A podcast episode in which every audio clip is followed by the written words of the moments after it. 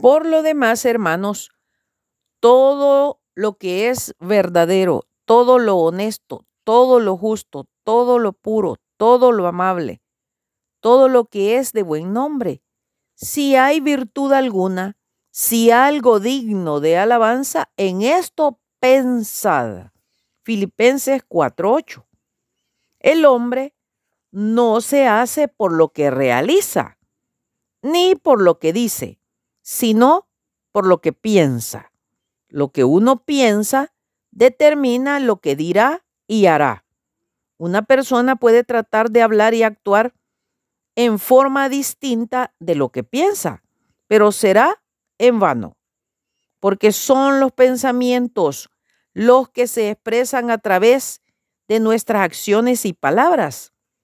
Por mucho que nos cuidemos, nuestros semejantes siempre verán nuestra alma cuando bajamos la guardia. El apóstol Pablo conocía muy bien la mente y el carácter de los hombres.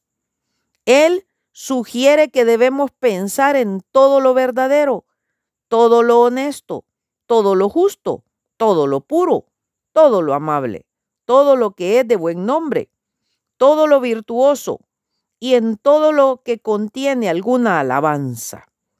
Si permitimos que estas cosas abunden en nuestros pensamientos, seremos transformados en su semejanza.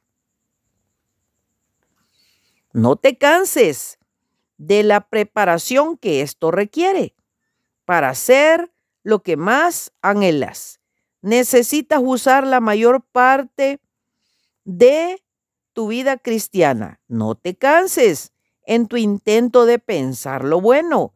Deja a un lado lo malo.